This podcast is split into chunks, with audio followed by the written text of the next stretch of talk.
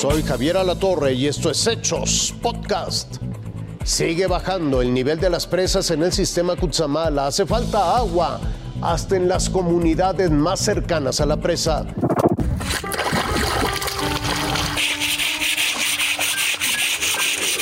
Con una piedra como lavadero, de rodillas y aprovechando la poca agua que aún le queda al río Chico, es como ellas deben lavar su ropa. Porque estamos lavándonos aquí porque no tenemos agua y por eso lavamos aquí. Pues este río este va para la presa pero pues aquí el tiempo pues era un río más grande y ahorita pues cada día más está siendo pequeño. Pues no tenemos agua, pues este se nos hace más fácil venir al río y lavar y ya carreamos la ropa con la carretilla. Es la comunidad San Felipe de la Rosa, municipio de Villa Victoria, en el Estado de México. Ahí se encuentra la presa Villa Victoria, una de las tres principales que abastecen al sistema Cutzamala y que actualmente apenas ronda alrededor del 30% de su capacidad. Los habitantes están aprendiendo a vivir sin agua y usar el río para lo más básico. Pues la verdad aquí se los bañamos y ya pues, vamos limpios a la casa. Hasta nosotros a veces.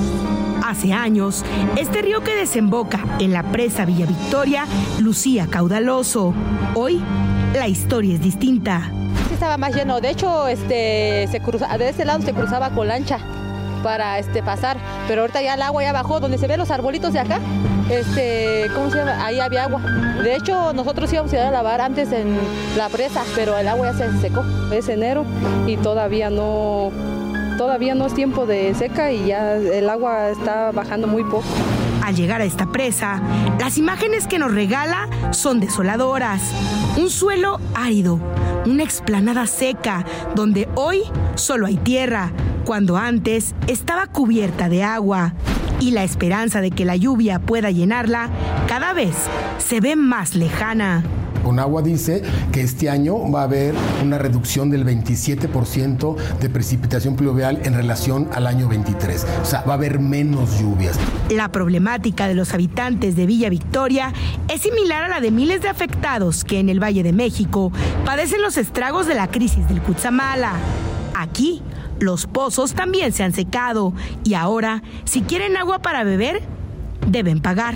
Si compramos pipa nos está cobrando 450. Y si compramos pipa nos dura cada ocho días. Ellas terminan de lavar.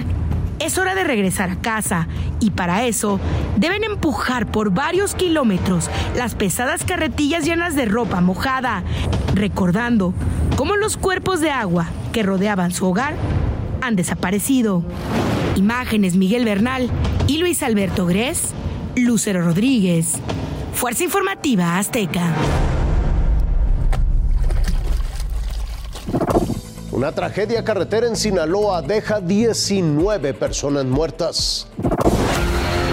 Tal y como la neblina que cubría la maxipista Mazatlán-Culiacán la mañana de este martes, el panorama aún luce borroso sobre lo ocurrido tras el choque entre un camión de pasajeros y un tráiler a la altura del municipio de Lota, Sinaloa.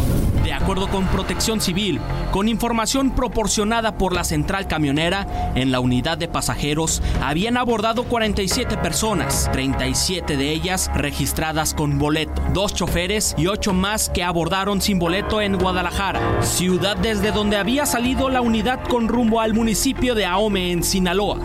El choque se registró alrededor de las 5 de la mañana, a la altura del kilómetro 104. Se estima que el tráiler estaba volcado sobre la carretera y el chofer del camión no alcanzó a frenar. Se impactó con ese, con ese tractocamión. Tras el fuerte impacto, los pasajeros quedaron atrapados dentro del camión. Prácticamente la mitad de los viajantes murieron en el lugar y sus cuerpos quedaron calcinados. Se han contabilizado 19 cuerpos sin vida. Esto nos llevará un poco de tiempo su identificación, dado que se encuentran en un estado de calcinación.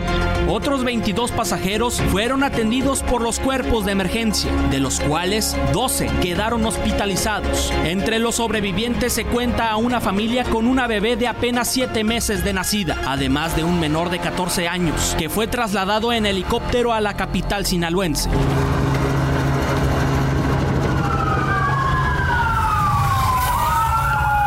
La Secretaría de Salud en Sinaloa refirió que el menor identificado como Adrián, una vez que esté en condiciones, podría ser trasladado a los Estados Unidos debido a las quemaduras. En la ciudad de Los Mochis, las personas llegaron a la central camionera para buscar a sus familiares o amigos que viajaban en este camión. Sin embargo, algunos siguen reportados como desaparecidos, pues si en la unidad había 47 personas, 19 fallecieron y 22 resultaron lesionadas.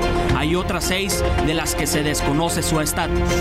Ariel Meraz, Fuerza Informativa Azteca.